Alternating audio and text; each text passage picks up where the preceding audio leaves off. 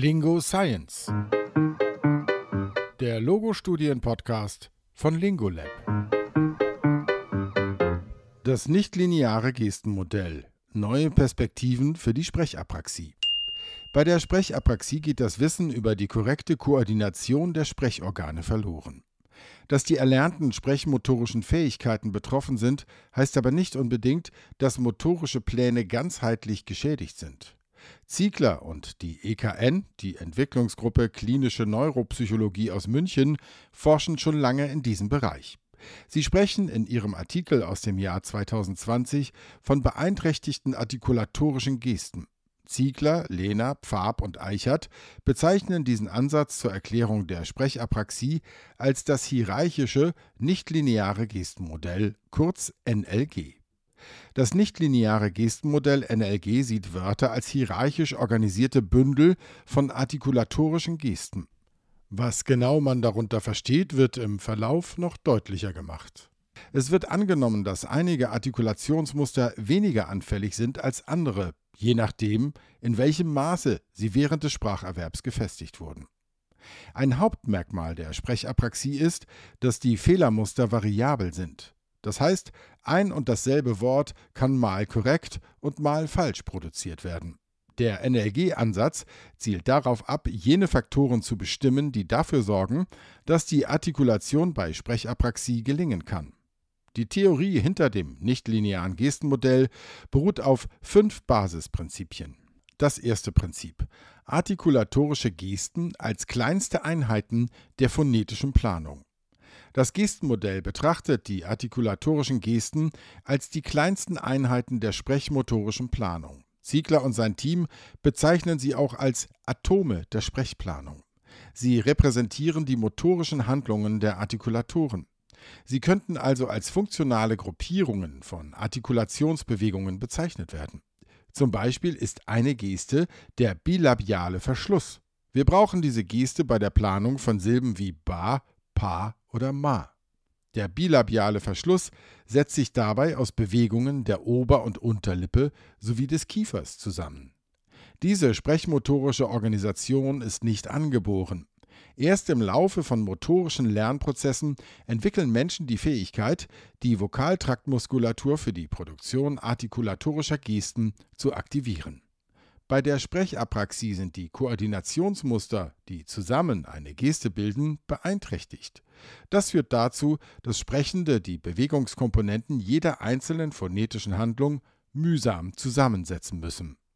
Betroffene der Sprechapraxie haben beispielsweise ihr Wissen verloren, wie die Ober- und Unterlippe sowie der Kiefer koordiniert werden müssen, um einen bilabialen Verschluss zu erreichen. Dadurch können die für die Sprechapraxie typischen Zeichen wie Suchbewegungen oder Lautverzerrungen zustande kommen. Das zweite Prinzip Wörter als gestische Partituren. Mit dem Begriff Partitur ist in der Musik die untereinander angeordnete Zusammenstellung aller Einzelstimmen einer Komposition gemeint. Ein Takt setzt sich also aus dem Zusammenspiel von Sopran, Alt, Tenor und Bass oder den verschiedenen Instrumenten, die zur gleichen Zeit spielen, zusammen. Ziegler und sein Team vergleichen hier die Wörter mit Partituren. Das heißt, Wörter sind strukturierte Zusammenstellungen von artikulatorischen Gesten. In einem sprechmotorischen Plan werden Gesten also miteinander kombiniert, und zwar in hierarchisch aufsteigenden Ebenen, von Phonemen und Silben zu metrischen Einheiten und phonologischen Wörtern. Zum Beispiel wird im Wort Prinzessin der finale Verschluss mit der Zungenspitze für das N mit einem velaren Öffnungsmechanismus kombiniert, um einen Nasal zu bilden. Die Atome, also die artikulatorischen Gesten, werden sozusagen zu immer komplexeren Molekülen des sprechmotorischen Plans zusammengesetzt. Zunächst werden die Konsonanten und Vokalgesten innerhalb einer Silbe kombiniert. Oberhalb der Silbenebene werden die Gesten von betonten und unbetonten Silben eines metrischen Fußes verbunden. Auf der höchsten Ebene können die metrischen Einheiten zu sprechmotorischen Plänen kombiniert werden. Eine Annahme des Gestenmodells ist, dass nicht nur die spezifischen Gesten im Laufe des motorischen Lernvorgangs erlernt werden, sondern auch deren spezifische Koordination bei der Bildung größerer Einheiten. Es wird vermutet, dass bei der Sprechapraxie die Läsionen im ventrolateralen Kortex den Kleber zwischen den gestischen Komponenten innerhalb bzw. zwischen Silben und metrischen Einheiten lösen. Das dritte Prinzip Wortbezogene Fehleranalyse.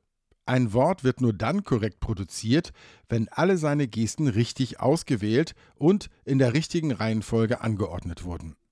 Eine Kernannahme des NLG-Modells ist dabei, dass apraktische Störungen nahezu unvorhersehbar an einer oder mehreren Stellen des Wortes auftreten können. Beispielsweise könnte eine betroffene Person ein Problem mit dem finalen Cluster eines Wortes bereits vorhersehen und daher schon am Onset scheitern. Alternativ kann ein Problem, das am Wort Onset auftritt, durch verdeckte Selbstkorrekturversuche verschleppt werden und dadurch die Flüssigkeit und Korrektheit des restlichen Wortes beeinflussen. Es könnte also irreführend sein, die Fehler bestimmten Phonemen oder Silben zuzuordnen. Im Rahmen des Gestenmodells werden daher Fehleranalysen auf Wortebene gemacht, anstatt auf Silben- oder Phonemebene. Das vierte Prinzip Index der leichten Artikulierbarkeit. Ein Wort wird als einfach artikulierbar beurteilt, wenn es von einer großen Anzahl an Betroffenen richtig produziert wird. Je größer die Zahl der Patienten und Patientinnen ist, die an dem Wort scheitern, desto höher sind die Anforderungen an die motorische Planung des Wortes. Daher kann der Anteil der korrekten Produktion eines Wortes als Index für den Artikulationsschweregrad betrachtet werden.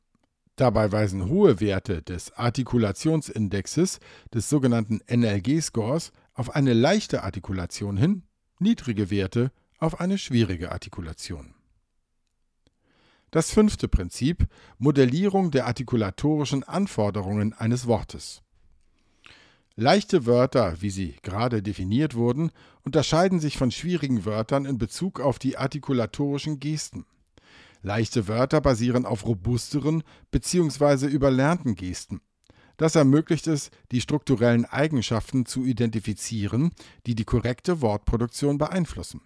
Die Schätzung des Artikulationsschweregrads innerhalb einer großen Stichprobe gibt Aufschluss darüber, wo der Kleber zwischen den artikulatorischen Gesten besonders stark bzw. besonders schwach ist. Ziegler und sein Team beschreiben in ihrem Artikel die Berechnung der Wahrscheinlichkeit einer korrekten Ausführung der Geste. Es wird angenommen, dass jede Geste in einem Wort eine potenzielle Fehlerquelle darstellt. Was für ein klinischer Nutzen steckt nun in dem Gestenmodell? Das Gestenmodell kann die Effektivität therapeutischer Ansätze bei Sprechapraxie entscheidend verbessern. Mit diesem Wissen lässt sich nämlich für jedes Wort des Deutschen ein Schätzwert berechnen, der die relative Fehleranfälligkeit des Wortes beschreibt. Es können individuelle Gestenscores für jedes phonotaktisch zulässige deutsche Wort oder Pseudowort berechnet werden. Das Team um Ziegler hat dafür einen Gestenkoeffizientenrechner entwickelt, mit dem sich Berechnungen für ein- bis viersilbige Wörter anstellen lassen. Die Anwendung erzeugt dann eine grafische Darstellung der gestischen Struktur des Wortes zusammen mit dem NLG-Score. Dieser liegt zwischen 0 und 1 und gibt den Anforderungsgrad eines Wortes für Betroffene mit Sprechapraxie an. Je näher dieser Wert bei 1 liegt, desto leichter ist das Wort auszusprechen und desto geringer die Wahrscheinlichkeit, bei diesem Wort einen Fehler zu machen. Auf diese Weise können sich Therapierende den Herausforderungen eines Zielwortes bewusst werden und dementsprechend das Material sortieren und zusammenstellen. Ein weiteres Tool, das die IKN-Gruppe bereitstellt, ist die Datenbank Subtlex NP. Das ist ein neurophonetisches Lexikon bestehend aus fast 13.000 Wörtern. Die Excel-Datei lässt sich kostenlos herunterladen und dann können die Wörter nach neurophonetischen Variablen sortiert werden, beispielsweise nach Frequenz oder Familiarität. Denn nicht nur die Anzahl und Art der Gesten ist ein wichtiges Kriterium bei der Materialauswahl, auch andere Aspekte haben einen Einfluss auf die Artikulierbarkeit eines Wortes. Mit der Subtlex NP-Datenbank lassen sich linguistisch kontrollierte Wortlisten nach sehr spezifischen Kriterien schnell und unaufwendig erstellen. Das Wissen um die Anforderungen, die ein Wort an Sprechapraxie-Betroffene stellt, ermöglicht eine sehr individuelle Therapieplanung. Dabei überlappen sich Wörter mit unterschiedlichen Silbenzahlen in ihren NLG-Werten stark. Das heißt, dass sich auch zwei- oder dreisilbige Wörter für schwere apraktische Beeinträchtigungen eignen können.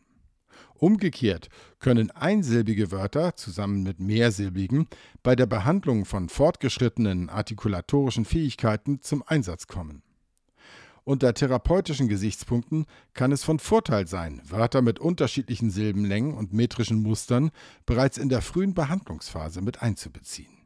Betroffene können so von den rhythmischen Strukturen mehrsilbiger Wörter profitieren. Insgesamt bietet der Gestenansatz neue Perspektiven für viele theoretische und klinische Fragen im Rahmen der Sprechapraxie. Anstatt den Ort, die Anzahl oder die Qualität der apraktischen Fehler in einem Wort zu untersuchen, konzentriert sich die NLG-Analyse auf die phonologischen Variablen, die eine korrekte Wortartikulation ermöglichen. Das Gestenmodell betrachtet dabei Wörter als hierarchisch organisierte Muster von artikulatorischen Gesten. Diese artikulatorischen Gesten werden zusammen mit syllabischen und metrischen Faktoren in ein ganzheitliches, vielschichtiges, nichtlineares Modell integriert. Sprechapraxie wird dabei als Beeinträchtigung des Klebers zwischen den artikulatorischen Gesten charakterisiert. Die NLG-Scores liefern schließlich Schätzwerte für die Verbindung zwischen den Gesten an relevanten Stellen. Dadurch kann der Artikulationsschweregrad eines Wortes beurteilt werden auf den Punkt gebracht von Sarah Blöchinger, Studierende der Ludwig-Maximilians-Universität in München.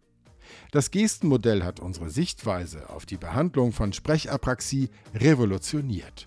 Der Gestenrechner und die neurophonetische Datenbank sind sehr hilfreiche Tools, um patientenspezifisches Material zu erstellen oder vorhandenes Material in Schwierigkeitsgrade zu sortieren.